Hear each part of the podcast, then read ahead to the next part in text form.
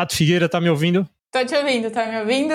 Alto e claro, alto e claro. Estamos ao vivo aqui para mais uma live aqui do Ciência da Endurance, uma gravação de podcast ao vivo. Eu sou o José Brasiliano e quem tá comigo hoje, mais uma vez, Tatiana Figueira Nutri. Tato Figueira, tamo junto, né, Tati, para mais essa aqui. Tamo junto, bora lá. Para quem tá pela primeira vez, para quem caiu de paraquedas ou quem tá assistindo a primeira vez essa live, por algum motivo está assistindo pela primeira vez, eu sou o José Brasiliano, como eu falei, a Tati Figueira, a nossa Nutri, né? Eu sou o criador do perfil lá do Instagram, Ciência do Endurance, a Tati Figueira é minha parceira aí para assuntos nutricionais, staff aqui do Ciência do Endurance, consultora, minha Nutri é, é a nossa parceira aqui, a gente vai trocar essa ideia. Toda segunda-feira eu faço uma live aqui no YouTube sobre assuntos relacionados à endurance, quando tem, a, quando tem nutrição no meio, a, a Nutri aqui, a Tati, sempre está comigo. Então, quem está aqui pela primeira vez, espero que esteja muito mais vezes, né? Eu vou resumidamente aqui dar, passar um pouquinho da dinâmica, como funciona, né? Sempre uma live aqui, sempre às segundas,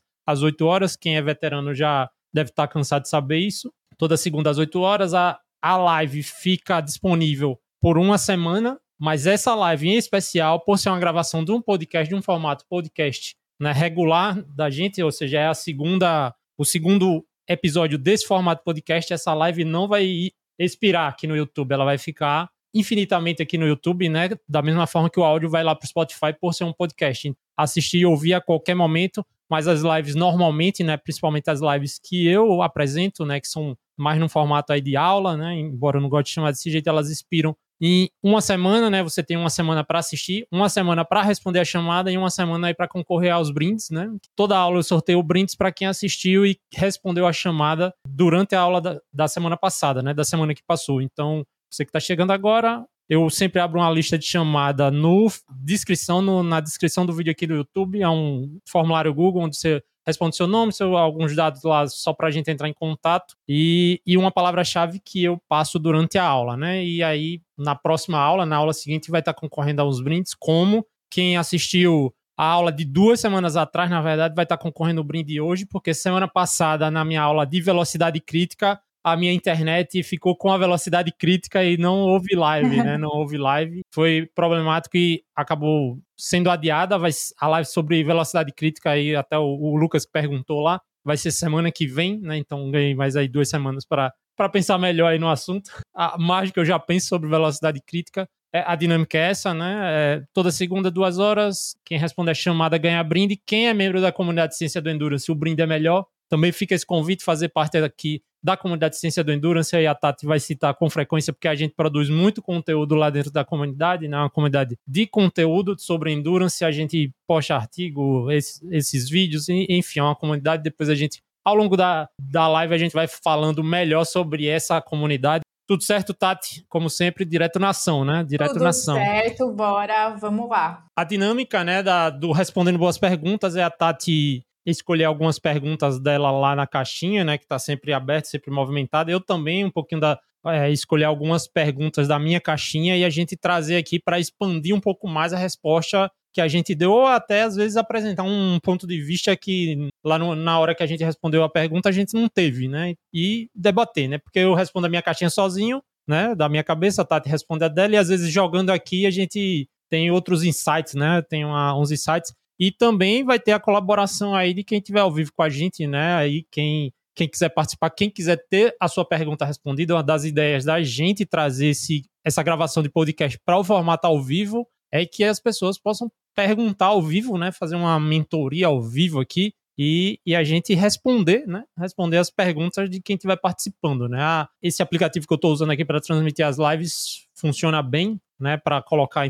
a perguntinha na tela, então vai ser bem dinâmico, né? Acredito que vai ser bom para quem está assistindo ao vivo, para quem está assistindo gravado também, para quem está ouvindo no Spotify ou no aplicativo de áudio preferido aí, onde a gente distribui o Spotify. Quem já está com a gente aqui, o Alessandro, como sempre, né? Alessandro, Paulo também, Cadu também, ou seja, todo mundo membro da comunidade aqui está tá junto com a gente, a comunidade de ciência do endurance em peso na live, direto na ação, como eu sempre brinco aqui com a Tati, sem conversar muito, já conversei aqui por quase 10 minutos. Marcelo também junto com a gente. Primeira pergunta aqui, eu vou já colocar a Tati em enrascada. Ela me falou, você responde primeiro, mas eu, eu sou, né? Não tem como. Eu nunca ganho, né? né? Não, primeiro as damas, primeiro as damas. A primeira pergunta aqui no, no, no, nos bastidores, ela já tá rindo aqui. Nos bastidores, essa pergunta gerou um. É, é normal ficar com inapetência? É assim, inapetência? Inapetência, né? Inapetência. É, é normal ficar é. com inapetência entre parênteses, falta de fome, esse parênteses aí, pontual, pontual, obrigado aí tá, por ter colocado esses parênteses. depois, de, depois de treinos longos, e aqui eu já abro também o meu parênteses, eu não fazia nem ideia do que, do que era inapetência, nunca tinha ouvido essa palavra, se, a, se não tivesse o parênteses, e pela resposta que a Tati deu lá no story, na caixinha, aí sim eu deduzi que era falta de fome, mas realmente eu não sabia que inapetência era era falta Assusta, de fome. Né? E talvez seja porque é uma coisa que eu nunca senti, né? Essa tal de falta de fome aí. É, não faz parte não, do, isso... não faz parte da minha do meu histórico assim. da minha vida da sua vida. é, da minha vida é, né? quando eu recebi essa pergunta alguém me mandou também. Nossa eu aprendi uma coisa nova porque para mim isso era um palavrão. É. seu inapetência. Mas então é, é um momento de, de expandir o vocabulário aqui também né? Então inapetência é falta de apetite falta de fome. Mas é normal Tati? Então, é normal então, é esperado, não é, não é uma regra que todo mundo tenha, né, essa sensação aí de inapetência após o exercício, mas durante o exercício a gente tem aí uma, uma redução, por exemplo, da grelina, que é o hormônio da fome, e aumenta um pouco, posso usar um pouco de nerdice?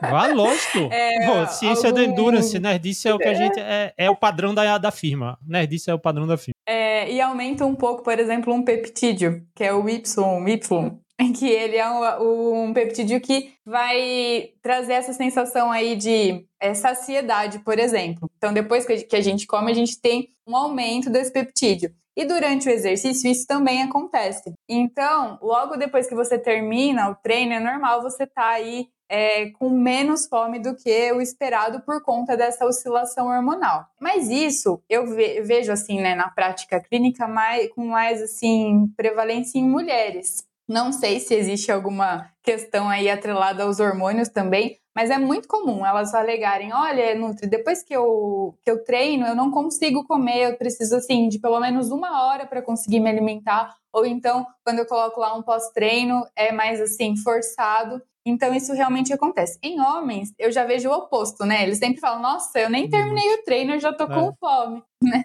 Então, provavelmente tem uma diferença ali entre os gêneros. E pensando aí na, na, na, questão, ela colocou como corrida longa. E aí até foi a forma que eu respondi na caixinha. Que eu espero que uma corrida longa, acima de uma hora e meia, esteja sendo realizada a reposição de carboidratos durante o treino. Então, é, se a pessoa fez certinho, é, não é para ela terminar com tanta fome assim. Mas isso varia, como eu te falei. Como, como você falou, é tudo questão hormonal, então o exercício uhum. físico uhum. é um fator estressor e então mexe tudo, mexe em, em hormônios, né? E inclusive um desses é o que você citou. E, e aí a alta intensidade causa um monte de sinalização, né? Como, você fala, como a gente fala lá, sinalização para jogar glicogênio na, no sangue, ou seja, há uma mudança principalmente em relação ao consumo de carboidrato e isso impacta diretamente, né? Óbvio, os níveis de carboidrato vão subindo e descendo ali no sangue por causa da intensidade e isso mexe no, na parte hormonal, principalmente aí no que é,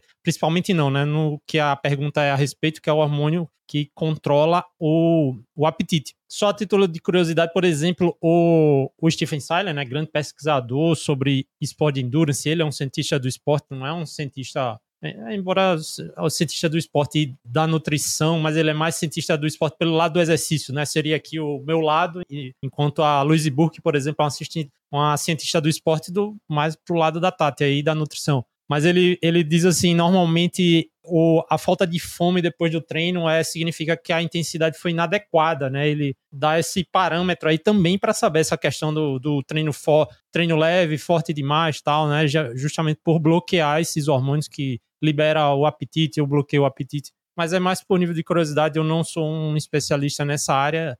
Não, então, na verdade, é, essa oscilação hormonal, Zé, ela pode ser de 4 até 10 horas após o exercício, era isso que eu ia falar. Então, se a gente buscar ali essa relação, essa mudança, pode sim acontecer. Só que também isso difere. É, é mais comum, é mais normal quando a pessoa está iniciando aquela modalidade. Então, sabe quando você começa a nadar, por exemplo, aí você nunca nadou na vida e aí você passa por essa adaptação, que é o contrário, a gente sente mais fome, né? Quanto menos treinada a pessoa é, mais novo é o exercício, é mais comum acontecer. Aí com o passar do tempo, ela vai se adaptando e aí não, ela tem menos, né, redução aí desses hormônios e aí melhora essa questão, mas é normal sim. É a questão do estresse, né, também. O estresse é um fator que tira fome, né? Às vezes eu tira. Eu, tô, eu brinco que eu não tenho fome, mas normalmente, por exemplo, dia de segunda-feira, especialmente hoje, é um dia bem estressante para mim, entendeu? De preparar live e tal e, e, e, toda essa estrutura aqui. E normalmente eu esqueço de comer, né?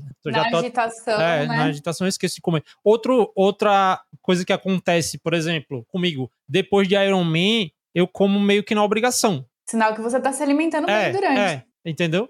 Mas é. É tanto por necessidade, mas também, né, né? Eu sei que eu preciso comer, é, tem isso, né? Eu sei que mas, preciso, é, mas não dá vontade, gente... não dá vontade. É, é porque pensa, você tá num nível de exaustão é, completa em tudo. E até a gente falou na, na live sobre é, o calor. Isso também faz toda a diferença. Você tem a mesma fome que você tem no calor e fazendo exercício? Não, é totalmente diferente né, aí com o que o Stephen Seiler falou, né? Talvez é, ele falou mais em relação à intensidade, mas a exigência do treino às vezes deixa você meio sem vontade, né, para algumas coisas e aí a fome entra na entra na no pacote aí, né? A falta de vontade de comer. Vou ver aqui no, nos comentários, dar um girinho aqui nos comentários. O, o Paulo João ele fez uma pergunta aqui, eu vou colocar ela na tela aqui. O, é o Tom ou o Jerry? Isso eu, agora eu esqueci. E agora? É o Jerry, não é? E agora? Ele falou, ele perguntou aí aqui também. se tem alguma indicação para quem desenvolveu aí, né? Para quem se tornou celíaco, ele disse que está acontecendo com ele. Assim, a, a Nutri agora ela não pode falar viu, Paula? Vou até intervir aqui antes da noite falar. Ela não pode lhe dar uma consulta aqui agora, né? Não é, não é, não é para isso, né? Vai falar um pouco de forma genérica aqui do, da, sobre a pergunta, né? E, e no caso ele está se preparando para uma outra maratona de 53 quilômetros de montanha, né? Mas a questão do celíaco adquirido, né? No caso do é, atleta, né? Aí, no caso, é uma, into uma intolerância ao glúten, né? Alimentos que têm glúten, mas aí a gente tem que fazer um planejamento sem o glúten. Então, isso é extremamente possível e hoje em dia, como exacerbou um pouco mais, né, essas questões aí de pessoas que não comem o, alimentos com glúten ou que têm realmente a presença da doença celíaca, a gente consegue trabalhar tranquilamente. Então, por exemplo, é, tapioca, tubérculos são fontes de carboidratos que não têm a presença do glúten, né? Então, dá para ajustar certinho, sim. É, eu acho hoje em dia, né, uma uma coisa bem. Ah, talvez alguns anos atrás, né, décadas atrás, Sim. seria extremamente complicado. A, a cultura do, do pãozinho é, é grande, né? Não, e a gente não tinha a possibilidade, né, a quantidade de produtos que a gente tem disponível hoje. Eu lembro que logo que Até eu me formei... Virou um nicho do mercado também, né? É, em 2010 a gente tinha, assim, experiência com criança com doença celíaca, né? E aí era muito difícil, porque não tinha um biscoito, por exemplo, coisas assim que criança gosta sem glúten. Então a gente tinha muita dificuldade. E aí hoje não, né? Hoje a gente sabe que dá para viver normal, fazer esporte também. Eu, eu tô ficando até com um pouquinho de ciúme aqui. As perguntas vão tender a ser sobre nutrição. Mas se tiver alguma pergunta é para. Eu já estou com a energia. Se tiver toda, alguma né? pergunta aqui para esse. para o administrador aqui, humilde administrador da página, fica à vontade não também. Não fica com ciúmes, é. é. Não fica com ciúmes. o Lucas aqui disse que pedale 600 quilômetros, né, Lucas? Para ver se não dá fome. É, não, rapidinho dá fome, né? Rapidinho dá fome. Carol também diz. até consegue comer, mas come sem fome. É, é, também tem essa, né? O caso Aí, do. Tá vendo? É mulher, é, é um problema é, feminino. É. Tô, com, tô ficando constrangida, porque eu tenho muita fome. o, o Paulo tá falando que ele tem muita fome, ou seja, é do meu time aí, do nosso time, né? É, e ele leva sachê de doce de leite. Imagina se seja aquele, né? De, da época de colégio, uhum. aquele lá de docezinho de leite, né? É, aí tem que ler. Se nesse doce de leite não tem glúten, não, aí é outro você, Paulo, né? É... é outro Paulo. Ah, é outro é, Paulo. Paulo. Era o Paulo Júnior lá, que é parceiro nosso. E, o, e esse que fez o Paulo João, mas ele, o Paulo João aqui que fez a pergunta, ele já disse que tá com a Nutri marcada. Então, muito bem, é só seguir as recomendações da, da sua Nutri, Paulo. Mas valeu aí pela, pela colaboração aqui com a gente. Enfim, eu vou colocar uma pergunta para mim agora, porque eu tô com um pouco de, de constrangimento aqui, estou sendo escanteado. Mas é uma pergunta que quem quem estava na minha caixinha hoje viu, né? É uma pergunta de hoje, essa a, de ontem, mas que esteve rodando hoje lá. É uma pergunta que pergunta o destreino na corrida, eu dei uma resposta até um pouco bem elaborada lá. O destreino na corrida é amenizado mantendo o treino de bike e natação. Imagino que seja um triatleta, né? Perguntando se o treino de corrida é. Se você só pedalando e nadando, você mantém o treino de corrida. Normalmente isso acontece, essa dúvida, quando a pessoa tá com lesão ou na iminência de lesão, né? Pô, vou, vou ter que parar de correr, aquela dorzinha na panturrilha, canelite Canelite, normalmente as pessoas não param de correr. Aí eu, por exemplo, o Lucas aí que é físico pode falar melhor do que eu. Mas é, por algum motivo as pessoas precisam parar de correr. Imagino que não seja férias, porque normalmente nas férias a única coisa que a pessoa pode fazer é correr, né? Normalmente, ah, eu vou viajar, eu só posso correr. Não, Quase é. sempre é assim, né? Não é, então a pessoa, no caso, só pode pedalar e nadar. E ela perguntou se pedalando e nadando ela não vai perder a corrida. Ah, eu, eu costumo sempre pensar assim: você vai perder menos do que não fazer nada. Pô, eu vou perder corrida, né? É, quando você pergunta se algo é melhor, se algo acontece em comparação ao quê? Qual é a comparação? Qual é o parâmetro de comparação que a gente tem? Correr e parar de correr e manter bike e natação ou parar de fazer tudo? Se você parar de fazer tudo, você vai perder muito mais. E correndo, não correndo e pedalando nadando, você vai perder menos do que esse outro parâmetro. Mas não, não tem como dizer que vai manter do mesmo nível do, da pessoa que vai continuar treinando, entendeu? Então, fica no meio termo ali. E também tem que saber o que, é que vai ser mantido. Primeira coisa que a gente perde quando para de treinar, basicamente, e aí no caso não vai parar de treinar, né? Vai reduzir o treino. A primeira coisa que a gente perde é o volume de plasma sanguíneo, né? Ou seja, volume de sangue, né? É é uma adaptação que aumenta e diminui conforme o treinamento. A primeira coisa, ou seja, o corpo acha, não, essa pessoa não precisa de tanto sangue circulando assim, porque ela não está fazendo tanta atividade quanto fazia. E aí vai e reduz, né?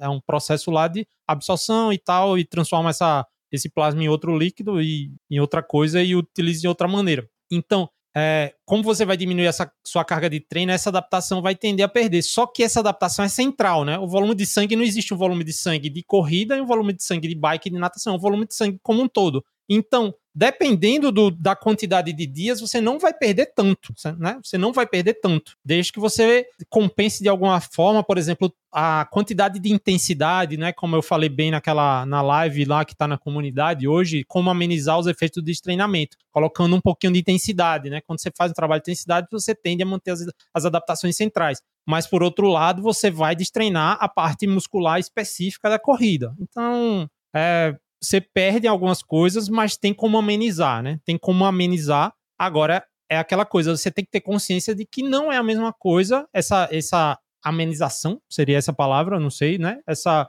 diminuir os efeitos do treinamento, da, da corrida quando você diz, ah, vou diminuir, vou amenizar, não é a mesma coisa da pessoa que está continuando treinando. Até porque se fosse, a gente não treinava, né? A gente parava de treinar para manter a forma. É, correr, né? É. Então a, a, minha resposta é essa, né? Você ameniza. Mas tem gente que tem gente que só pedala e nada no ciclo pro Iron e não corre. Mas aí e mantém aí? a ruindade, né? Mantém a ruindade. Mantém a ruindade. aí chega no, no Iron, anda, pô. Chega no Iron, anda, né, Nutri? Não, tem uns caras que correm, tem uns caras que correm. É, mas assim. É, mas, mas é se tivesse regra, é treinado, é assim, a outra é. coisa que acontece, normalmente a pessoa para de correr e melhora na corrida. Por, porque às vezes acontece isso porque a pessoa estava muito cansado e aí descansou. Cansado. Entendeu? É a própria lógica do polimento, entendeu? É, é comum, às vezes, num ciclo de Ironman, o cara ficar doente ou se machucar, né? Ter uma lesão e passar muito tempo sem correr, chegar na prova e conseguir correr. É comum acontecer isso. Mas não seria, não seria a mesma coisa, não dá para dizer que é melhor se o cara tivesse treinando certo, não tivesse se machucado e tivesse treinado certo até o final. É, a gente Exato, também não pode né? valorizar o erro. Né? É, também não uhum. pode valorizar o erro. Então, é essa coisa, ameniza, mas também não é a mesma coisa de se manter treinando. Ou seja, criar condições de se manter treinando de forma sustentável, né? E não se machucar, principalmente. Eu tô. Eu falei machucar, não é o caso da pessoa, né? Mas de uma forma genérica, normalmente, quando a pessoa para de correr e pode pedalar e nadar é porque se machucou. Então, evitar se colocar nessas situações, porque se, se você precisa parar de correr com frequência, mesmo pedalando e nadando, a sua corrida não vai evoluir, né? Não vai evoluir. Então, É, é ficou uma resposta meio, meio complexa, mas se dá para resumir assim, você ameniza, né? É melhor do que parar tudo, mas não vai nem chegar perto do que se manter treinando. Uhum. Então, crie condições de se manter treinando, aí é a minha resposta, né? Essa é a minha resposta. Alguma consideração aí, Nutri? Você pretende chegar na prova esse ano treinando, né? Essa... Olha pra, quem eu tenho que falar, né? Essa, o próprio chefe, é, Pra essa, essa tibia aí colada, né? Como você me joga na minha cara todos os dias. Todos os dias, muito cuidado. Muito cuidado. Mas hoje eu tô descansadinha. Ah, tá descansada, né? As pernas, porque o psicológico já. É, né? Esse tá off. Né? Esse off é, maldito. A abstinência de treino não dá, né? mas é isso. Não, mas eu, eu passei por uma experiência, né, de ter que ficar aí sem correr, e aí foram me dando doses homeopáticas de natação e, é. e bike, né? É. E realmente, não tem nada a ver. Uma coisa não, e tem, outra, tem a vantagem de que você consegue aumentar o volume de bike de natação. Agora, às vezes acontece o contrário, e aí, ah, vou, por exemplo, no caso de tirar férias, isso é, é bem perigoso às uhum. vezes. Ah, vou tirar férias, eu vou correr. Eu posso correr todo dia? Não, cara, é, né? Não, pra quê, não, né? É, é, e é arriscado, né? Entendeu? Aumento tão. Uhum. É, aumento de carga de treino, principalmente de corrida, né? É muito elevado, né? Você sair de três horas semanais para cinco horas semanais, de uma hora para outra, pode, expõe você a um risco às vezes exagerado, né? Então, já no caso da natação, é comum, eu vou aumentar o volume de natação. É, o ombro ficar meio doloridinho, se tiver se tiver já ali com alguma coisa no ombro para aparecer, pode aparecer, mas é, é bem menos comum. É bem menos comum. É muito mais difícil, né? Acho que machucar nadando é, do que. É bem mais difícil. Até porque se treina muito menos natação do que. Uhum. Né? O, eu vou. Eu vou. Eu vou colocar de forma consecutiva aqui a outra pergunta, que na verdade eram duas para fazer só uma, né? Sobre o mesmo tema, basicamente. A minha outra pergunta a pessoa que perguntou na corrida, a partir de quantos dias sem treinar já fica descondicionada. E é aquela coisa que eu falo: a primeira adaptação que a gente ganha é volume de plasma sanguíneo. E ao mesmo tempo é a que a gente perde, né? Ou seja, é, o corpo é assim, a, as coisas que a gente ganha rápido, a gente perde rápido, né? E as coisas, adaptações musculares, por exemplo, densidade mitocondrial é a que mais demora e aí também vai ser a que vai perder um pouco mais devagar, né? Já que algumas coisas são, por exemplo, morfológicas, anatômicas, né? A, por exemplo, remodelagem do coração, né? A gente leva tempo para remodelar o coração, o ventrículo esquerdo aumentar, né, de dimensão e tal, e isso é, aumentar realmente o tamanho, né, do, do coração. É, então isso não, não, você não, o seu coração não vai desremodelar, né, voltar para o tamanho que era em dois dias, mas o volume de sangue em dois dias você volta. Então aí é, um dia o seu corpo já sente, entendeu? O seu corpo já vai sentir é, perda de treino. Mas o que acontece? Às vezes você não, não treina todo dia. Então, de certa forma, a carga de treino que você tem é de não treinar todo dia. Então, você passar um dia sem treinar, se você não treina todo dia, não vai ser uma perda tão grande. Mas, por exemplo, um atleta de elite que faz é, 13 treinos por semana, 12 treinos por semana, né? Ou seja, seis dias de dupla sessão e um dia com um treino só né? Um atleta de elite, um maratonista de elite, um cara, né? Tem gente que faz aí o normal, um triatleta, vamos dizer aí que tá começando faz nove, né? Três de cada modalidade. É, você às vezes passar um dia já você tem essa perda dessa adaptação, mas por que que às vezes é, vale a pena você ter essa perda de adaptação para você descansar, né? Às vezes o descanso você reduz um pouquinho do plasma sanguíneo, mas quando você volta a treinar, é, você recupera isso, entendeu? Então, é, em um dia, você recupera a, a perda de um dia, vamos dizer assim, né? Você acaba compensando. O problema do, do, da perda de consistência, às vezes, não ser só um dia, né? Ser sete dias sem parar. O problema é que sete dias você. A, a diminuição do volume de plasma sanguíneo, né? Vamos simplificar e falar diminuição do volume sanguíneo. Ela começa a puxar outras desadaptações, né? Outras perdas de adaptação ao longo desses dias, né? Depois do segundo, terceiro dia. E aí sim, essas outras adaptações que são perdidas costumam ser como elas demoram a acontecer, né? Aí elas vão ser perdidas e vão demorar de novo a ser ganhas. Então, quanto mais tempo, isso aí num texto que, que também está lá na comunidade, um, um texto sobre destreinamento, né? Eu falo isso. Quanto mais tempo você destreinar, mais demorado vai ser para recuperar. Não é aquela coisa de, ah, eu fiquei dois dias sem treinar e recupero em dois dias. E se eu ficar uma semana sem treinar, eu vou recuperar em dois dias também? Não, você vai demorar lá uma semana. É quase, é meio que é uma proporção. E, E a partir de um tempo, né, tem aí o, o Mujica pesquisou muito sobre isso, a partir de 14 dias já não vira um para um, né?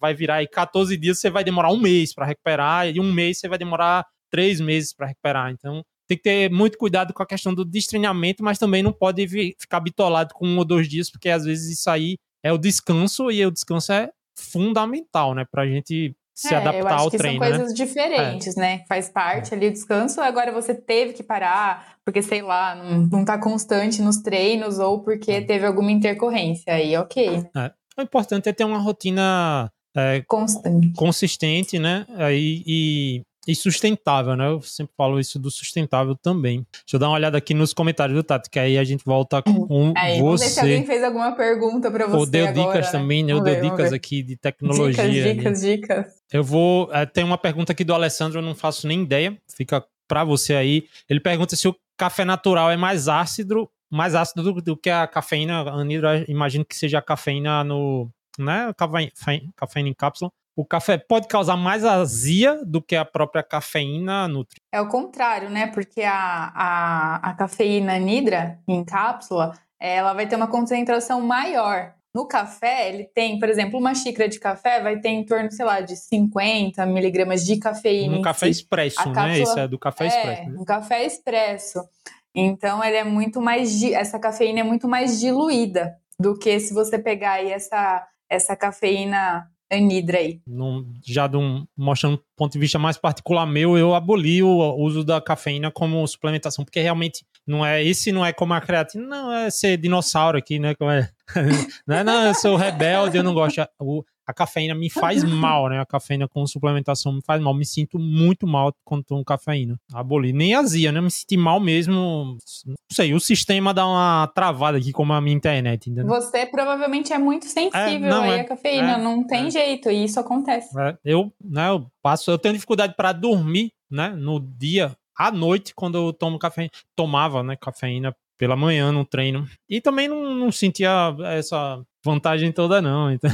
É, e mesmo, é. e mesmo em uma dose pequena, quando a pessoa tem essa sensibilidade, é, o efeito é, é mais prejudicial mesmo. Então você tem um, uma frequência cardíaca que fica mais acelerada, é aquela sensação de que parece que tremor, né? É estranho mesmo. E às vezes, tipo, você treina e depois, no, no meio da tarde, você ainda fica estranho. Então, isso realmente. No meu caso, o que é que a, o, qual o custo-benefício que eu avalio aí? mesmo que eu tenha o benefício do bust, né, da percepção de esforço, do recrutamento uhum. de, dos estoques de gordura, tal, mesmo que tenha esse benefício, eu não diria que é o prejuízo, mas o custo da cafeína fisiológica, vamos dizer assim, por exemplo, puxar um pouco mais da desidratação, a termogenia, né, aumentar a temperatura corporal, às vezes causar desconforto, gasto intestinal, eu prefiro não correr o risco de pagar esse preço, porque eu acho que são coisas que precisam ser mantidas em equilíbrio extremo uhum. no, durante, por exemplo, na gente, um Ironman no calor, né? Talvez a, uma prova mais curta tal, aí é, né, sim, faça mais sentido, né? É, isso é individual é, também. É. Tem gente que, assim, a gente. Eu já testei muito, doses, já testei muito. Já testei é. aquela que é slow release também, né? Que é a meia, né? Ou a café verde também é um pouco mais é menos nocivo em relação a, a, prejuízo em sono, descanso. O cafezinho eu mantenho, mas, mas nem expresso é. é só é o café mais. Depois você passa a receita do seu o café. café é uma receita gosta. sofisticadíssima, sofisticada, aprendi numa viagem na Itália. Colômbia, que é o café. Ah, pô, na Colômbia. Colômbia, sim. café, pô. Aí eu, eu aprendi, só se aprendi na, na Disney, né? Que nos Estados Unidos café é horrível. Mas 30 segundos aí no micro-ondas resolve tudo no café solúvel, né? Não... me, me siga para uhum. mais dicas de, né, de nutrição sofisticada. Não é à toa que o café faz mal, né? Hã? Não é à toa que a cafeína faz mal, né? É que seu café é muito ruim, Zé. Agora deu. Sommelier de Vai. café, já não basta. Sommelier de é, café. Sommelier de café. O, o Paulo João perguntou de jejum aqui. Uh, não vou te responder diretamente essa pergunta, Paulo, porque foi uma das perguntas que a Nutri separou sobre jejum, então a gente vai falar mais. Tá vendo? Tem que ter. Mais na. é, sempre, né? Todos os dias falando sobre jejum. O outro Paulo Todos aqui, Paulo, o Paulo Júnior, falando que ele teve uma ruptura na fáscia plantar, né? E ficou hum. é, quatro meses só nadando, né? E perdeu muito ritmo de corrida. No caso aqui, saiu de 3,55 para 5,30, né? É, é, entendeu? Mesmo mantendo a adaptação central, óbvio que é, no caso dele aí, se ele tivesse né? parado de fazer tudo que é o contrário do que se recomendado, né? De, o máximo aí, o, o, Lucas, por exemplo, pode falar muito melhor do que eu. Né, a recomendação é tentar manter a atividade física de alguma forma, porque a atividade física é saúde, né? E aí, Sim. Né, aí o caso do Paulo, ele manteve a natação. Mas mesmo assim, você perde demais capacidade, né? Até porque a dele foi uma lesão de, diretamente numa, numa área bem sensível da corrida. É... E quatro meses, né? É, quatro é absolutamente de treinamento. É, quando a pessoa não pode correr dela, ah, você pode nadar ou pedalar. Eu acho que um dos benefícios maiores, né, pra gente que gosta é mental também, né? Então, tipo, ah, não posso correr, mas alguma coisa eu posso fazer. E isso, consequentemente, já vai ajudar no processo aí da, do tratamento da lesão como um todo, para você, tipo, se sentir fazendo alguma coisa, né? Então sempre é bem-vindo. É, é em diversos, em, em, diversos aspectos a gente, a gente, pode falar do benefício de você se manter em atividade, né? O aspecto é. hormonal, por exemplo, né? Disparar hormônios de, de reconstrução e, enfim, né? né? Muita coisa aí. Né? A pior opção é ficar sem fazer atividade física. Agora tem que ter uma noção aí de que certas atividades físicas podem continuar machucando a pessoa, né? Principalmente corredor é, é extremamente teimoso, né? Corredor é super teimoso. Mas vamos aqui voltar para ação, voltar a pergunta aqui para doutora Tatiana, né? Odeio, Tatiana.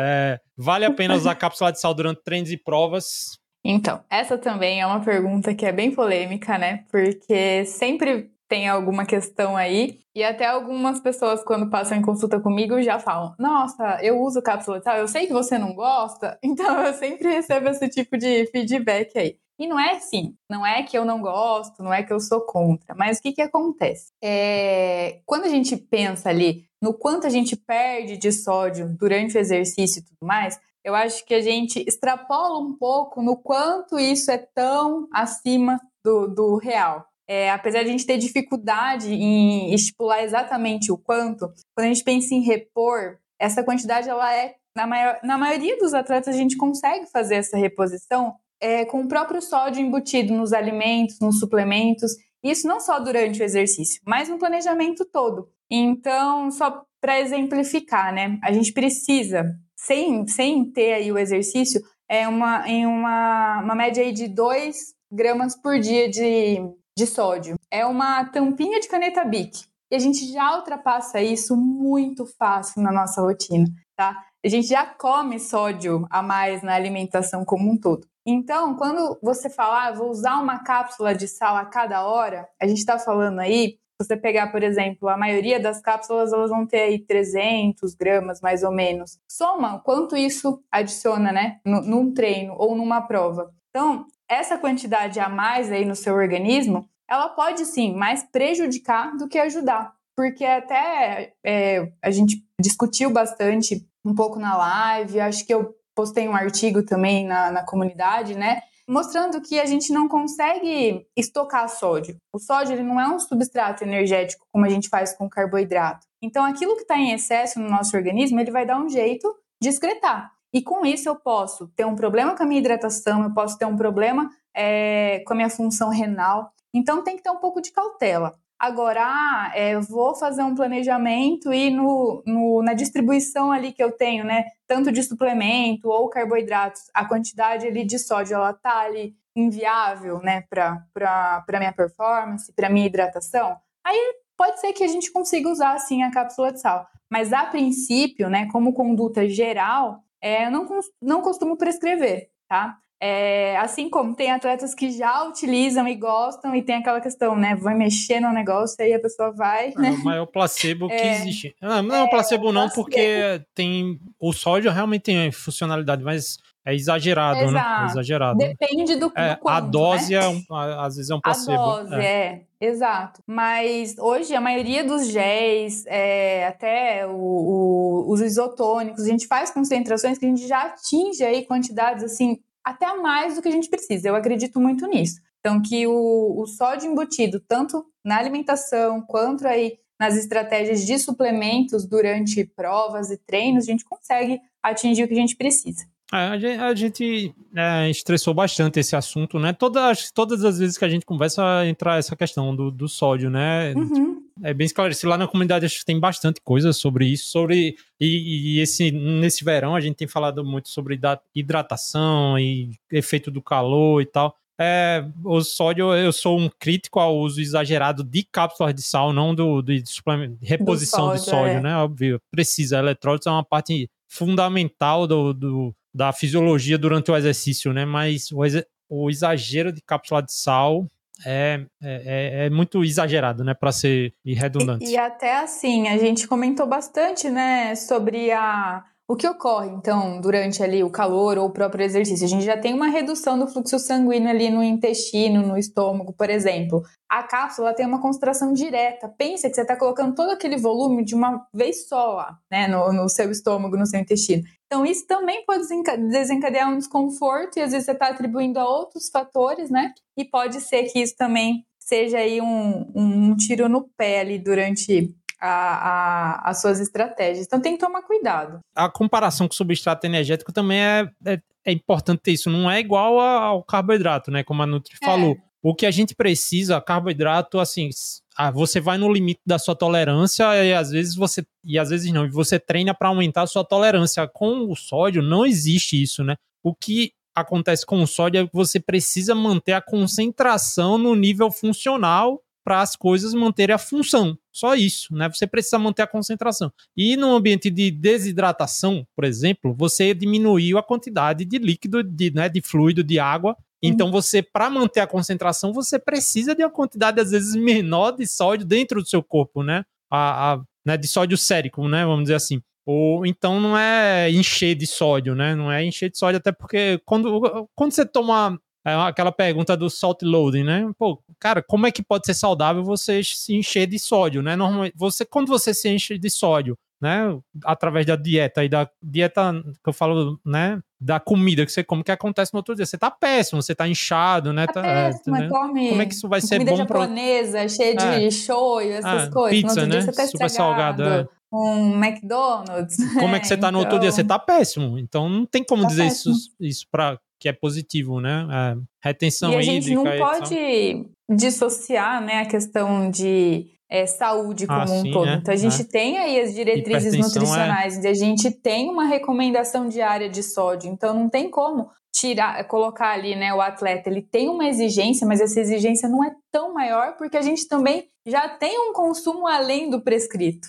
aquele o Jack Drop, né? Ele tem uns infográficos que é, acho que são super famosos no Instagram tal, os infográficos dele. É um mais Sport Science. É, né? Mais Sport Science que é, ele fala, tem um que é sobre isso, né? Que é o é muito, muito provável que a, né, o sódio que a gente come já é mais que suficiente para a prática esportiva normal, né? Não ultra endurance. Não ultra endurance é, é outro, outra situação, né?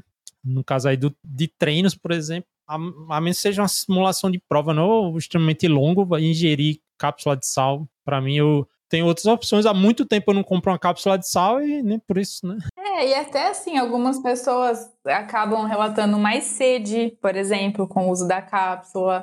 Então, são várias coisas ali que às vezes você tá errando no, no treinamento e não tá percebendo, né? E aí é uma coisa que eu sou crítico disso, e a, a gente até conversou para fazer um podcast sobre isso, ou pode ser uma live, enfim, que é sobre logística de prova, principalmente logística é. de prova. Cara, é mais cápsula para você estar tá levando, entendeu? Assim, eu a gente do Iron Man, a gente vê gente com uma dispensa em cima da bicicleta, assim, de tanta, né? A, a, é o que eu falo, a minha cápsula, né? Eu vou tomar a minha cápsula aqui a cada 10 minutos, uma cápsula de sal, outra de BCA, e outra de...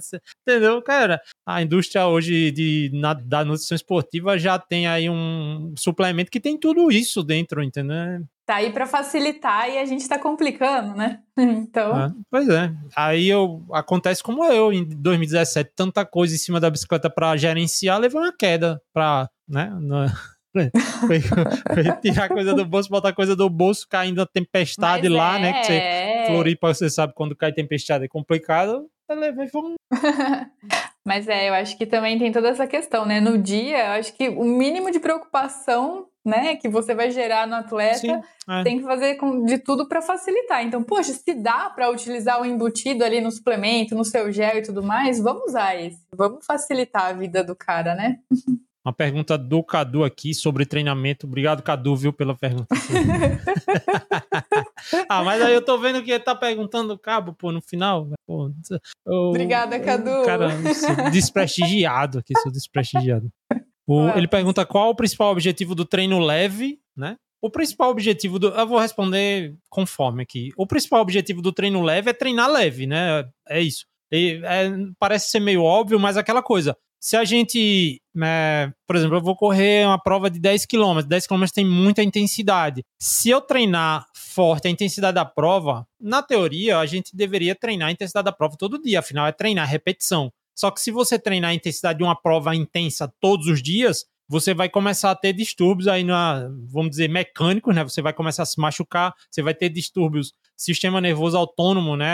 Aquela parte do da HRV, né? O que é que a HRV é, aponta, né? Que é a parte que faz a ativação e a faz a aceleração e o freio, né? Acelera e freia, relaxa o coração, você vai começar a ter esses distúrbios, você vai ter problemas de imunidade, ou seja, se a gente não tolera treinar forte todos os dias. Ah, mas a gente tolera aí, eu até vi hoje um, um artigo 2023 que analisou aí atletas de elite de é, Howers, né? Acho que é remo, né? Atletas de elite de remo. Dois dias, ótimo, de treinos intervalados. Acima de dois, péssimo, né? Todo mundo perdeu muito acima de dois treinos intervalados. Ou seja, no máximo a gente tolera dois treinos em alta intensidade. Alta intensidade o quê? Lá acima do limiar, né? Aquele o treino aí que a Nutri vai fazer amanhã. Mas mas, né, o Cadu também faz com frequência. Dois treinos a gente tolera em alta intensidade. Mas então a gente vai treinar só esses dois treinos e não vai fazer mais nada? Também não pode ser assim. O que é que a gente faz? O que é que a gente precisa treinar nos outros dias? E aí também há uma associação muito grande de que esporte de endurance é muito associado à capacidade aeróbica da pessoa. E o que é que desenvolve a capacidade aeróbica? Treino leve em baixa intensidade. Então eu diria que os dois principais objetivos são esses. Você precisa treinar né? Você precisa treinar, você precisa de volume de treino para ser bom, né? Ou seja, aí um, um corredor, o cara de 5 km treina cento e tantos quilômetros por semana, um corredor de 5 km olímpico, entendeu? Então ele precisa preencher a rotina dele praticando o esporte, só que ele não pode treinar forte o tempo todo. Então o principal objetivo de treinar leve é treinar leve, é desenvolver capacidade aeróbica e também não não é minimizando o treino leve aí, não seria eu se estivesse falando isso, né? Porque eu sou um grande defensor do treino leve, mas é para encher a, o seu tempo, né? E colocar volume de treino ao seu treinamento, né? Sem ser volume de alta intensidade, que seria o mais específico. Quando a gente parte para ultra endurance, Ironman, ultra maratonas, que são provas feitas em baixa intensidade, aí o treino leve ao mesmo tempo que é isso também, desenvolver capacidade aeróbica, é o treino específico, né? Também é o treino específico. Essa foi a primeira parte da pergunta. Quer colaborar aí com alguma coisa, a parte do treino leve? Eu gosto de treino leve. Vamos ver, né? Vamos ver. Vamos ver. Eu tô tão. Não, leve é leve. Eu tô, eu tô muito bem. e o forte também. Ah, o forte é, é pra lascar. A próxima parte da pergunta aqui, fazer volume próximo ao, ao Fatmax e ou fazer volume com baixo risco de lesão, aí seriam os dois aí. Só que aí essa coisa do fazer volume com baixo risco de lesão meio que já respondi, né? E a questão do desenvolver o Fatmax, se surgiu uma trend aí de que ah, você precisa treinar no Fatmax para melhorar o Fatmax. Não dá para dizer que é evidência, né? Porque é aquela coisa, o que é evidência, né? É o, é o conjunto é. De, de conhecimento que tornou algo evidente mas não é tão evidente assim. Mas existe achados dizendo que qualquer treino abaixo do L1, né? Óbvio que em faixa de intensidade de treinar, por exemplo, acima de 50% do VO2 máximo, né? Normalmente, né? Mas abaixo do L1 você melhora a sua capacidade, a função mitocondrial, melhora a densidade mitocondrial, que vão subir o Fatmax, né? Vão, vão aumentar o, a MFO, né? Que é a taxa, né? O, o Fatmax é meio que fixo para todo mundo, mas você vai melhorar a sua taxa de trabalho no seu Fatmax, né? Vai melhorar a taxa de trabalho no seu Fatmax, então precisa ser muito perto do Fatmax. E houve uma época que a trend aí era dizer: não, a gente você precisa fazer. Eu acho que até eu cheguei a falar desse sentido. Você precisa treinar no Fatmax para melhorar o Fatmax, mas hoje não, é, você faz o teste de Fatmax, por exemplo, para saber o seu perfil metabólico, mas não para definir intensidade de treino. Então, não define intensidade de treino. Sabe que você treinar leve abaixo do L1, normalmente você já vai estar tá melhorando essa, essa capacidade aí.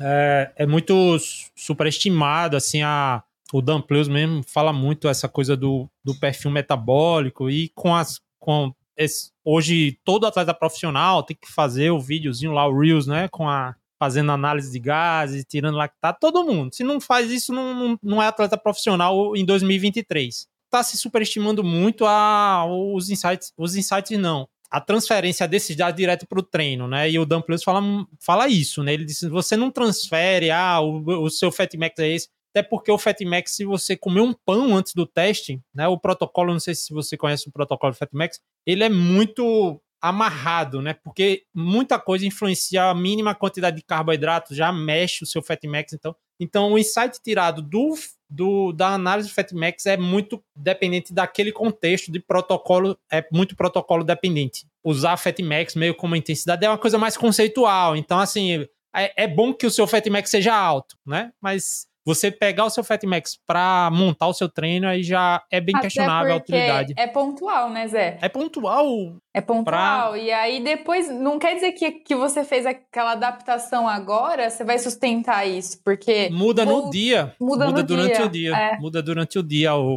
o Fatmax é a intensidade, vamos dizer assim, o Fatmax seria o IF, né? Que você mais consome gordura, né? Não muda muito o IF, mas a taxa de gordura que você muda ali e a, a taxa de trabalho também associada ao seu, ao seu Fatmax, é, ela é bem variável, né? Uhum. É, é, complicado essa questão do, de perfil metabólico e tudo parece ser muito simples olhando em rede social e não é, né? Na ciência é super, tudo é muito discutido, é um monte de gente discutindo desenho de estudo de outro, dizendo que não se não reflete o que está dizendo, enfim. Aí a, o pessoal tá usando na prática sem saber realmente o que os dados significam, né? Sofrendo à toa, né? É, é, é principalmente negócio de lactato, né? Eu até falei uhum. sobre isso hoje. Ou levando, furando risco de contaminação aleatório aí no meio da rua, se furando, né? Todo sujo. É, enfim. Agora o resto aqui de, infelizmente, a pergunta para a Nutri. o resto tava tão bom. É, é, e ele fala que se essa, se fazer essa reposição, acho que né, treinar, com... treinar leve com alta reposição de carboidrato, aí a gente fica também dependendo do que ele está dizendo que é alta reposição, né? Seria ah, uhum. treinar com 90 gramas aí? Ah, ah entendi. A pergunta aí é, é por exemplo, a gente tá. A predomínio do substrato, acho que é, seria é, isso, né? É na isso, utilização. É. é. mudar muda um pouco, né, Zé? Não adianta a gente falar é. que não, né? Vai mudar, obviamente, mas eu ainda sempre falo que essa questão aí de utilizar essa adaptação que você espera reduzindo a, a ingesta de carboidratos, treinando leve para é, poupar mais glicogênio muscular, ela não, não, não é uma adaptação que você faz hoje e isso vai fazer diferença quando você for fazer sua prova, por exemplo. Então, teoricamente, não compensa você trabalhar com baixos níveis, porque você vai ter outros prejuízos atrelados a isso, né? Ah, o que determina, né? Eu converso bastante com o caso sobre isso. O que determina o, o substrato que está sendo utilizado são diversos fatores. O calor, por exemplo, determina, né? Como a gente a falou bastante aqui, mas a principal é a intensidade. Mas o, o estado nutricional, né? Que no caso, por exemplo, ah, o, se você ingeriu gordura tal, né? Tem o estado nutricional e a quantidade de carboidrato circulante, né? ou seja, o corpo vai preferir carboidrato se tiver mais carboidrato lá circulando, né? Isso é uma tendência natural, mas ainda assim, baixa intensidade, né? O, a, predomínio a, a predomínio da gordura, né? Predomínio uhum. da gordura. Mas também tem uma questão de que a gente utiliza muito carboidrato, por exemplo, a gente do, do Ultra Endurance, utiliza muito carboidrato em treino leve, porque aí é uma questão de especificidade, né? Porque a gente vai comer na prova e a gente precisa treinar o intestino, né? Não só o metabolismo, mas treinar o intestino também. Ou seja, o metabolismo quem está sendo treinado é a intensidade. E o intestino quem está treinando a ingestão aí a boca, né, colocando comida para dentro, né? Porque na prova, né, depois de, de a gente sai para fazer um longo, vamos dizer aí um longo de duas horas, duas horas e meia, três horas, a, a, a, gente poderia fazer com a quantidade de carboidrato muito menor do que vai uhum. usar na prova, né, Nutri? Porque a gente tá com glicogênio hepático lá em boas quantidades, glicogênio muscular em boas quantidades, mas depois de 6, 7 horas, 8 horas de prova, esses estoques de glicogênio estão muito baixos e a gente passa a depender quase exclusivamente da é, glicemia, né, glicose que está em circulação no sangue e da sua capacidade de recrutar gordura.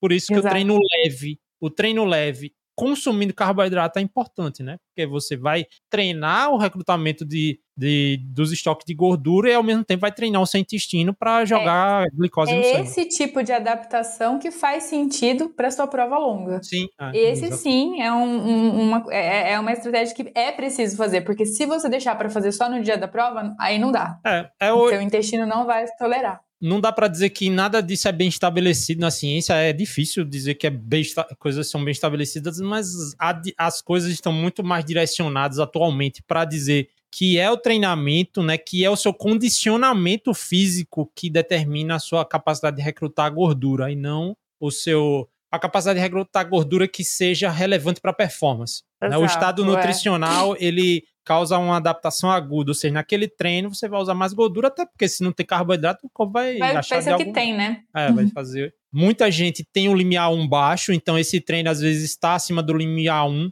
e aí tá usando carboidrato e aí tem é, pode num treino leve entrar no estado de depressão, então o carboidrato aí vai, vai garantir a sua glicemia, né? Ou seja, vai evitar que você dê aquela quebrada forte também né? E o, por exemplo, tem um cara chamado Inigo Samilan, né, que é um dos caras que mais estuda lactato, é treinador aí, ele é treinador do, do Pogacar, né? Ele é treinador do Pogacar aí, várias vezes campeão do, do Tour de France e, e lá fisiologista e treinador da equipe dos Emirados Árabes Unidos de ciclismo. Ele é um cara que pesquisou muito sobre flexibilidade metabólica e ele tem um estudo que mostra que o, a pessoa sedentária a pessoa ela tá no L1 já parado. Muita gente, assim, você já tá no L1 parado. Quando você começa a andar, você já tá acima do L1, ou seja, você já tá dependendo de carboidrato, entendeu? Já não tá utilizando. É, você utiliza muita gordura, mas também utiliza muito carboidrato. E aí, se você não repor esse carboidrato, a pessoa vai quebrar andando. E é bem.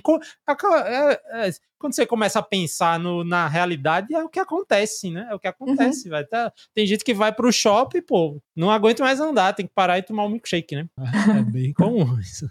É bem comum. Então, essa questão do, às vezes, o treino leve precisar comer também não é nem adaptação, não é nem isso que a gente tá falando aqui. É por conta um pouquinho de alto nível. Né? É, do, do limiar 1 muito baixo, muito baixo mesmo, né? Que boa, aí o, boa o atleta de elite, inclusive em relação ao próprio Fatmax, né? O atleta de elite, ele tem uma curva no formato de um inverso, né? Ou seja, o, a taxa de consumo de gordura dele, conforme a intensidade vai subindo, vai aumentando, chegar no Fatmax, né? Vai chegando até chegar no Fatmax e depois começa a cair. Quando você vai aumentando a sua intensidade, a sua taxa de consumo de gordura vai diminuindo e vai, você vai começando a depender mais de carboidrato, né? E, e aí você vê o L1 desses atletas de elite muito bem definido, por isso você vê caras aí com L1 de, a 300 watts de pedal, pô, meu irmão, 300 watts é meu VO2, né? É, é, é absurdo. Aí você pega o amador bem treinado, já é uma curva que o, você não vê o U subindo muito, mas sobe um pouquinho e depois desce rápido.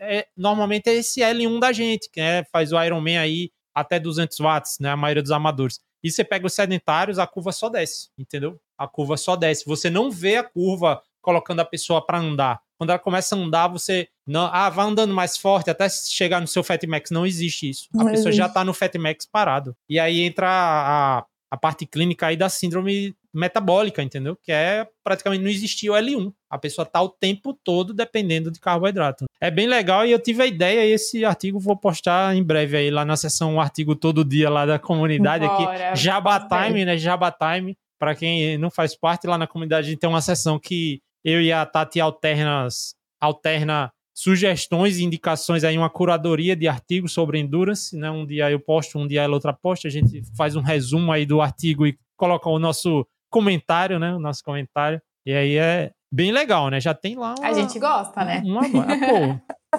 ler artigo é com a gente, ler artigo é com a gente mesmo. Mas valeu pela pergunta aí, deu para discutir um monte de coisa aqui, né? Olha, Cadu, se tivesse essa na minha caixinha, essa... eu ia arrasar, hein? não dá pra dizer que não tem, não. A gente conversa pra caralho. Deixa eu ver a próxima pergunta aqui, viu? Nutri. Ah, essa é sua, né? É, pode ser, pode ser. Toma água, né? Toma, hidrata. Tome água também aí, tome água. Eu também, tá? Minha garrafinha aqui, ó. O, o Alessandro, ele colocou um comentário, vou até trazer aqui pra, tela. Ele disse que na fogueira do carboidrato, que a gordura é queimada, é, é, isso aí faz um monte de. né, aquela coisa mais é, senso comum, assim, não funciona muito bem assim, né? É, é, uma, é uma abstração, né? Pensar dessa forma. A gente precisa do carboidrato para queimar, para queimar gordura, né? Tem um. Entra no ciclo lá, mas tecnicamente agora eu tô meio, meio esquecido da, lá, do tal do ciclo lá de Krebs, então não vou me arriscar não a falar aqui da, das coisas. Mas é bem isso mesmo, é, é não dá pra, pra, pra depender, né, só de, da gordura, gordura. endógena pra gente que, que é performance só, né? Não queria falar de low carb não aqui, mas... E, mas, como a gente falou, a questão do L1, se você tem um L1 alto, por exemplo, aí você consegue ir longe, por exemplo, né? Ir longe. E aí é o que acontece no Ultra, Ultra Endurance, né? E, e é onde normalmente se vê o, a maioria das pessoas que realmente funcionam no tal do low carb, né? Ou é o, o ultra endurance mesmo, porque é, fica dependendo da intensidade ser muito baixa para relativa naquela pessoa, né? A, a gente vê, ah, mas a pessoa corre para 5, pô, mas para 5 para ela é baixo, entendeu? 5 para ela é baixo. Ou poderia estar tá melhor.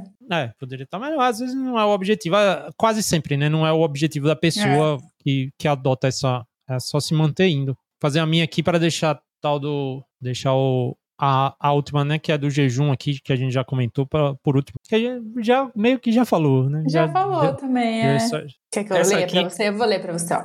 Não. Já treino corrida. Vai.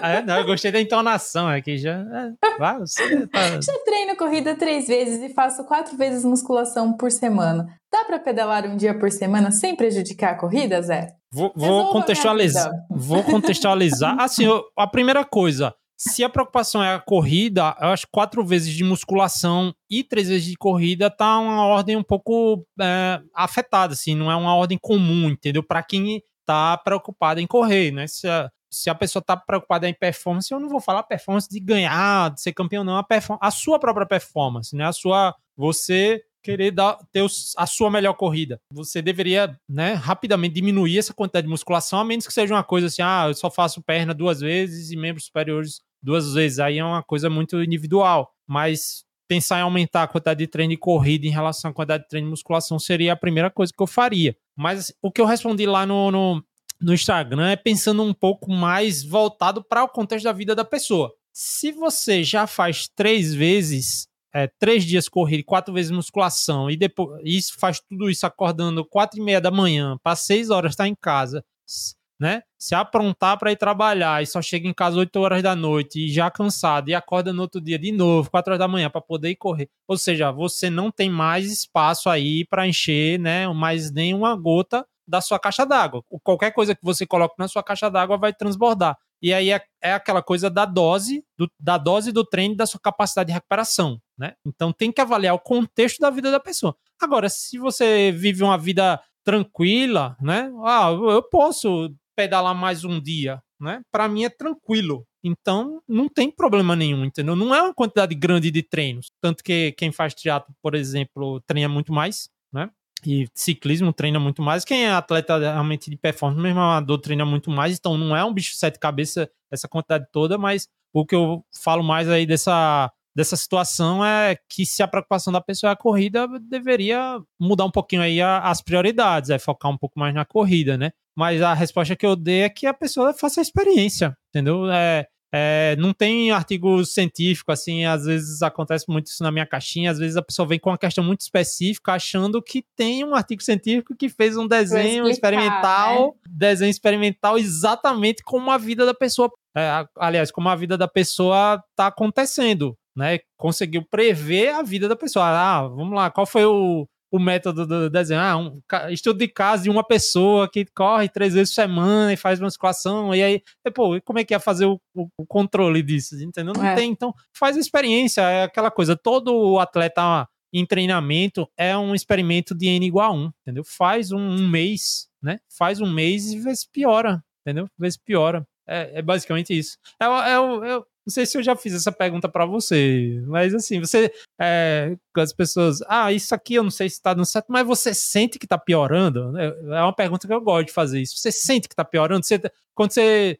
Aquela. A coisa da concorrência do treino aí, que é o assunto dessa o pergunta. Assunto, é. É, é a concorrência do treino. Ah, É, é melhor o quê, né? Teve uma época que só dava essas perguntas na minha caixinha. É melhor treinar no mesmo dia, musculação, melhor. Cara, ver o que funciona, né? Isso tá eu conversei te muito. Tá é, te ajudando? Isso então. eu. Foi um assunto que eu conversei muito com o Pedro Bianchetti, né, num episódio de podcast né, de, é, sobre fortalecimento para corredores, é o perfil dele, arroba fortalecimento para corredores, e é e a, a, a, pegada dele eu gostei muito, que é assim, cara, não pode atrapalhar, independente do dia, entendeu? Você sente que tá melhorando a corrida ou tá piorando. Alguma é normal no começo piorar, mas depois não pode você perder desempenho na corrida. Então, nessa situação assim, para saber se tá melhorando ou tá piorando, é óbvio que também tem uma coisa assim, às vezes a gente faz tanta coisa que a gente não sabe o que é o bom, só conhece é. o ruim. Não tem como dizer que tá melhorando porque a pessoa só conhece a situação ruim. Então, às vezes precisa treinar demais. É, é, é, atleta amador às vezes exagera bastante. No caso dela, uhum. é, né?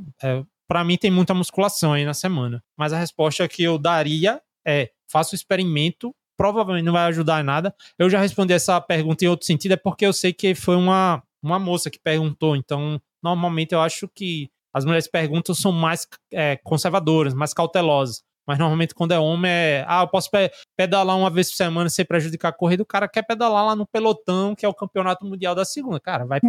vai prejudicar, né? Assim, eu posso estar enganada, mas eu acho que a intenção mesmo é. Normalmente, pelo menos aqui no consultório, é, são mulheres que já correm, fazem musculação e querem começar a pedalar, mas não querem prejudicar a corrida, sabe? É meio que agregar, porque pensa futuramente, sei lá, fazer um triatlon, um duatlon. É mais nesse sentido, né? Como começar, mas sem prejudicar o, o objetivo no, nesse momento. É, eu, de forma geral, você tem que pensar que você faz três vezes atividade aeróbica por semana e vai passar a fazer quatro, Sim. entendeu?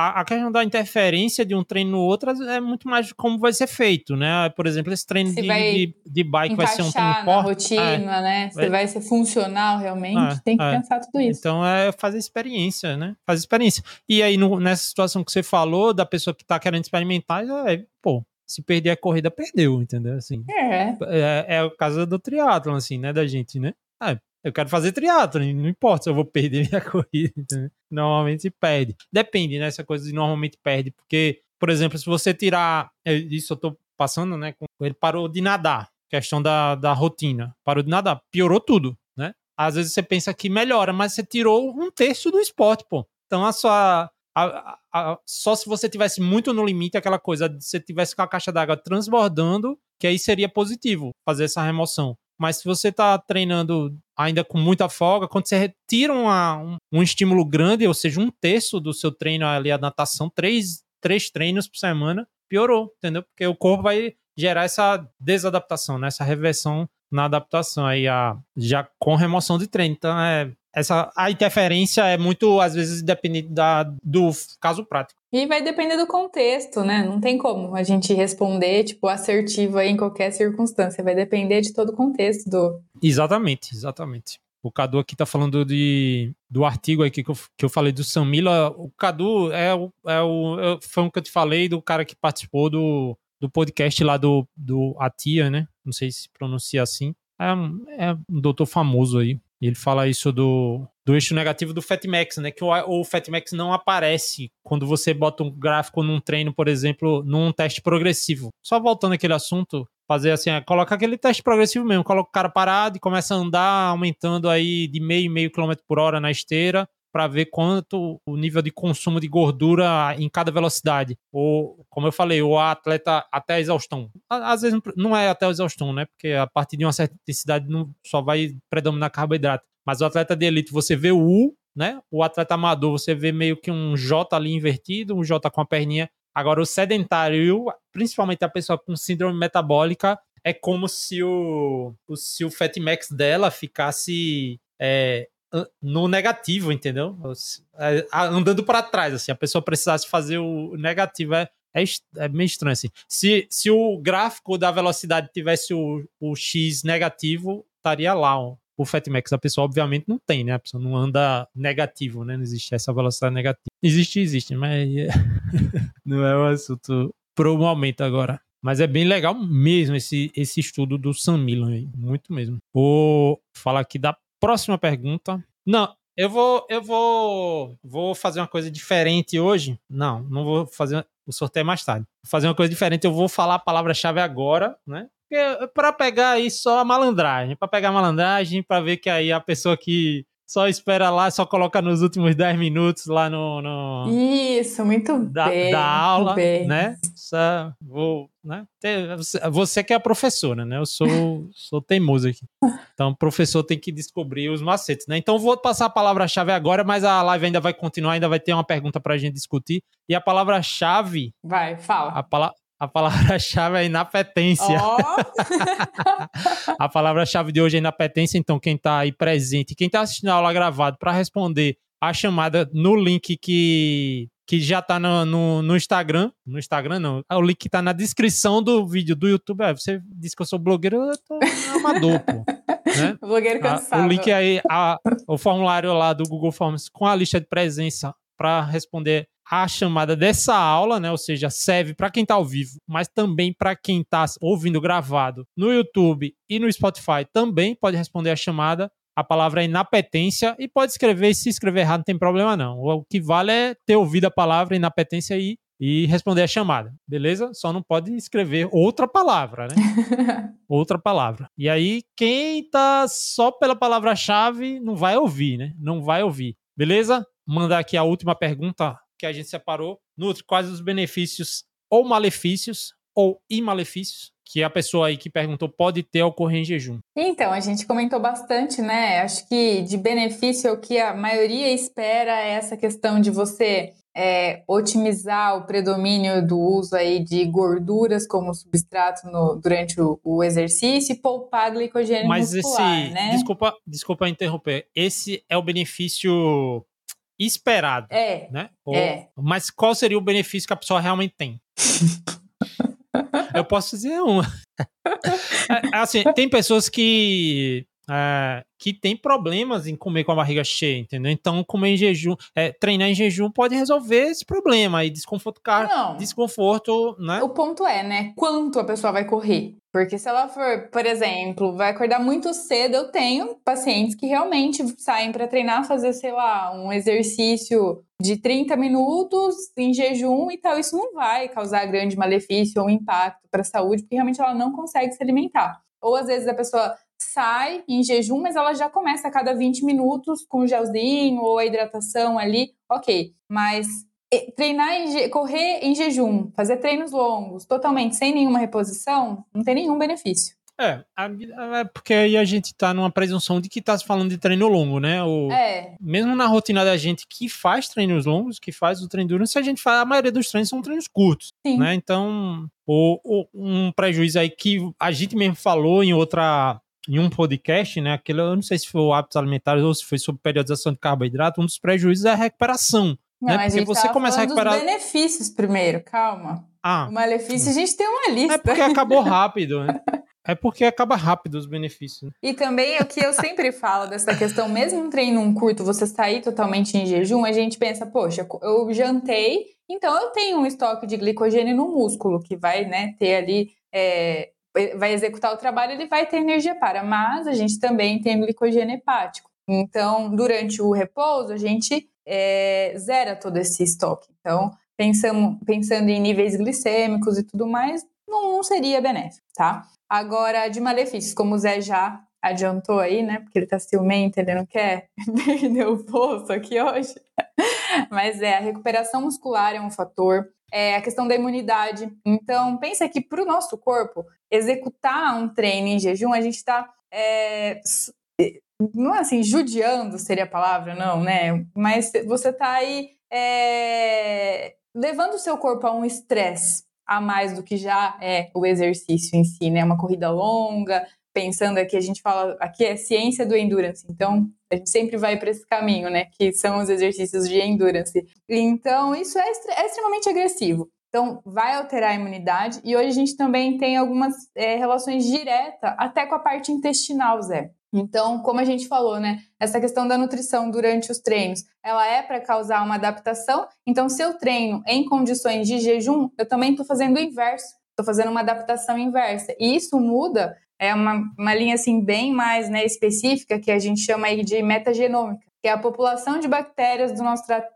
gastrointestinal. Então, com isso, eu também tenho uma mudança no perfil dessas bactérias. Isso muda todo o cenário no contexto de saúde, de imunidade, de absorção de nutrientes. Então, é muito agressivo. Por isso que a gente tem que, assim, é, a gente tem algumas pesquisas, algumas coisas, mas é, pensa sempre que o que a gente tem na literatura também não reflete a vida real. É, na, na própria literatura é bastante questionável, né? A, a utilidade, imagine na prática. O, e, mas quem, quem pratica fala o contrário, né?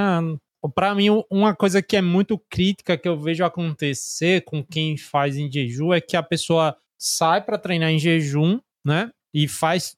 Pô, sábado eu pedalei com um cara no pelotão, a gente pedalou 3 horas e 10. Foi 3 horas e 10. Né, que eu ainda. Eu completei as minhas 4 horas em casa no rolo, mas o pedalou 3 horas e 10 e o cara sem comer.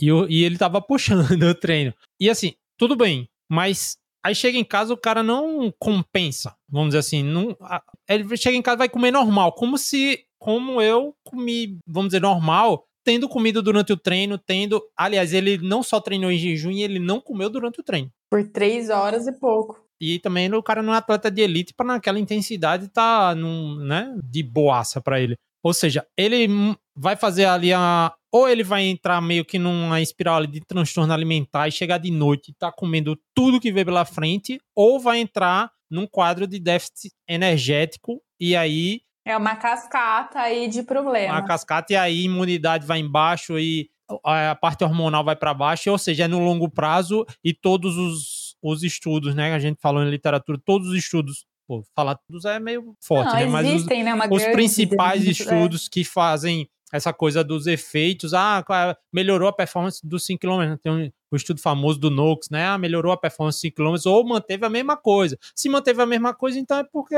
você pode fazer, né? Se é a mesma coisa. Só que é avaliando o cara em duas semanas, três semanas, quatro semanas. No longo prazo, você Exatamente. se colocar. Pensa, ah, eu não gosto de fazer essa coisa do, do, do ser me, tão mecanicista assim, né? Desconsiderando outras coisas, mas pense na lógica da coisa. Você, a cada dia, você está se colocando de, em prejuízo de energia, né? Em prejuízo de energia. Se você não fizer esporte e fazer isso, ou seja, se você não fizer esporte e todo dia você está comendo menos do que você precisa, de forma agressiva para o corpo, né? Porque o emagrecimento é, é, um, é você fazer o déficit de forma controlada, é. mas de forma agressiva. Cara, o que é que se acontece? Você fica doente. Imagine você praticando esporte, que é um fator estressor. Então, cara, não tem. Normalmente, né? E isso tudo que eu falei aqui é para resumir. Normalmente eu vejo as pessoas que fazem muito jejum, né? Para treinar, se colocando numa situação de prejuízo energético ao longo do dia, porque não, não é de uma forma muito inteligente, assim, vamos fazer, dá para falar dessa forma. É, e, e, você falou muito bem, é isso mesmo. É, a questão é, o ponto é o longo prazo, né? O que isso vai acarretar mantendo essa rotina. Se você sair, por mais que você fale, ah, é mais custoso, você consegue fazer três horas sem comer e três horas é, sair em jejum e treinar. Consegue, consegue. Esse não é o ponto. E sim ah, o como o ah, seu corpo vai responder isso, né? é, nas horas seguintes. Se esse, se esse seu colega ele tem um treino no dia seguinte ou não. Então, tudo é uma questão aí, né, de entender qual é a, o contexto das coisas. Exato. Essa foi a última pergunta aqui no, nos comentários. Acho que o pessoal, essa hora já tá ficando mais devagar. Então a gente já vai encerrando a aula. Tá todo mundo de parabéns aqui, principalmente a Nutra. E tirou de bono. Você tava. Passou. Ah, cara, hoje foi. Não tem mais off na segunda, viu? Ai, que bom. Off. Aí a gente vai. Não, tô brincando, tem off sim. Ah, o off não é por conta minha, não, viu? Só pra deixar claro. Eu, eu só. Mas vamos lá, vamos fazer a parte aqui divertida, né? Sortear Sorteio. brindes, sortear brindes. Inclusive, aí o pessoal que eu tô. De... Opa! Que o pessoal que eu tô devendo o brinde, vou despachar. Tem que ter calma. O Ciência do Endurance é uma mega corporação aqui de uma pessoa só. Eu não sei nem o que, qual é o brinde aqui que eu sorteio. Me diz o que, a gente mandar. Manda um Dux Hydrolite. A gente manda um Dux Hydrolite aqui para quem for sorteado hoje. Hum? O, o jabá é meu, né? Na, na verdade. Jabá free aí do. Pra você que tá chegando agora, né? Que colocou aí no finalzinho da, da live só para pegar a palavra-chave, a palavra-chave eu disse durante o mês, vai ter que assistir tudo, agora vai ter que assistir tudo. então, valendo um Dux Hydrolite Nutri, um número de 2 a 25. 2 a 25? Pô, tem um monte de gente que já ganhou, vai estar tá concorrendo de novo. É... 17. 17. Alexandre, Alexandre. Vou entrar Alexandre. em contato, não sei se ele tá on online. Não, não tenho. Alexandre Mota, né? Que assistiu a live e respondeu a, pre... respondeu a Alexandre presente no dia 25. Vou entrar em contato. Parabéns, Alexandre. Ganhou uma. Eu não sei se, é, se ele é membro da comunidade, né? Alexandre Mota? É, não, não sei. Mas vou mandar um Dux Hydrolite para ele aqui. Beleza? Para quem está assistindo aqui e quer se tornar membro da comunidade, quer tornar, é, quer continuar essa conversa comigo, com a Tati, né? Quer curtir, curtir lá esses conteúdos que a gente tem produzido sobre artigos e discussões aí com pessoas como o Cadu, contribui bastante, Alessandro, Lucas e diversos outros aqui que estavam presentes, né? Eu tô eu tô dando uma facilidade aqui, né? A gente tá dando uma facilidade para você se tornar membro da comunidade de ciência do Endurance com um cupom exclusivo para você que assistiu a live ou ouviu aqui no podcast, né? Ou seja, consumiu esse conteúdo, tem é, 10% de desconto, né? Pra, Aí, ó, pra... esquecendo. é, ó, esquecendo isso. Felizmente o Alessandro já é da nossa comunidade e não vai poder aproveitar esse benefício, então usando o cupom lá na, né, no cienciadoendurance.com você vai ter 10% de desconto né, na anuidade aí, que é 204 reais dividido em 12 vezes, você já tem 20% de desconto pagando à vista, mais esse cupom você ganha mais de 10% de desconto, aí fica acho que 153 para quem paga à vista e acesso completo por um ano. Aqui você pode apontar a sua câmera aqui para o QR Code, tô moderninho, né? QR Code aqui, é, pô, primeira vez que eu usei QR Code na minha vida, assim, ah, pô. Ou também entrando lá no cienciadoendurance.com, na hora de fazer o checkout lá, você usar o cupom ao vivo, também funciona da mesma forma, essa é a surpresa, né? Tô, quem quiser fazer parte da nossa comunidade, seja muito bem-vindo. A comunidade só, a gente só tem planos para crescer, né? Cada a gente até falou com a Nutri, Nutri, acho que essa semana eu não vou criar nada de novo não, né? Porque é, tá, é muita coisa, muita novidade, mas tá sempre com coisas legais, né? E a gente realmente trata lá com muito carinho. Então, quem aí quiser fazer parte da comunidade, seja, seja bem muito bem-vindo e aproveite essa é, vale para quem está assistindo gravado e vale para quem está ouvindo no podcast, né? Ouvindo no podcast, obviamente, não vai ter o QR Code aqui para, para escanear e acessar o site, mas você pode ir lá no cienciadoendurance.com e fazer o checkout normal, né? Do, da, para adquirir a anuidade aí da, da comunidade usando o cupom de desconto ao vivo, né? Que aí vai acumular, se você for pagar à vista, por exemplo, já vai acumular os 20% mais 10% de desconto. Beleza, Nutri, né? Beleza, Vamos lá na comunidade, hein? né? Descontaço. Lembrando, Nutri, outra vantagem, né? Quem, ó, né? Essa aí é, não podia esquecer. Outra vantagem, né? Quem é membro da comunidade tem 20%, 20 de desconto aí. Ou seja, só vantagem, né? Você só tem vantagem. 20% de pagar à vista, 10% é, de desconto comprar aqui com um cupom, né? Por ter assistido essa live, e aí vai se consultar com a Nutri mais 20%, é só vantagem, né? Além de, só vantagem. de acessar conteúdo aí, poder estar sempre junto com a gente lá na comunidade. Nutri, tudo certo? Tudo nada certo. Errado. Descansar, né? Que amanhã tem o treino, hum. e amanhã o treino é Nossa, amanhã limiar. é seja o que Deus quiser, né? o famoso limiar. Vai ver se o FTP aí tá certo. Vamos ver, vamos ver, vamos ver se, vamos ver se acertou. Então, Bom, então valeu, né? Valeu. Pode se despedir aqui, depois eu vou fazer aquela minha blogueiragem. Então tá, vou fazer minha blogueiragem. Então, valeu, galera que participou aqui com a gente. E logo a gente tá de volta aí. Valeu, Zé. Isso aí. A, a, despedida já começa a ser mais econômica porque tá sempre por aqui mesmo, né? Não é despedida, é. né? Já é beleza. Até a próxima. A gente tá lá né? também. Amanhã tem artigo na comunidade. A gente tá sempre é, to, aí, todo né? dia. Todo dia. É um, é, é um artigo todo dia, mas eu até briguei com o, o Cadu, né? Que não são 365 dias, não, porque nesta instituição a gente, no fim de semana, a gente não trabalha. Então é um artigo todo dia útil, né? Podia até mudar essa, essa né? Então, mas vamos parar, parar de falar besteira, vamos se despedir. Obrigado aqui por quem está ao vivo com a gente. Obrigado, Nutri, mais uma vez por fazer parte aqui da nossa comunidade de Ciência do Endurance, por estar sempre junto comigo aí, dando esse apoio fora de série que você está fazendo. Você é uma pessoa sensacional. Chorou um pouquinho hoje por causa dessa live, mas está perdoada. Para quem está ouvindo gravado, obrigado pela audiência. Como sempre, desejo bons treinos a todo mundo. Boa prova aí para quem vai competir. Se tiver competição, acho que tem. Já, tem, já, tem. já começamos. É, Final de tem, semana já teve, é. agora já. Acho que é o GP É, tem GP essa semana. É. Então, boa prova aí para quem vai competir. Sou José Brasiliano. Esse foi mais uma live aqui do Ciência do Enduro. Se vejo todo mundo semana que vem. Valeu e tchau! Valeu, tchau!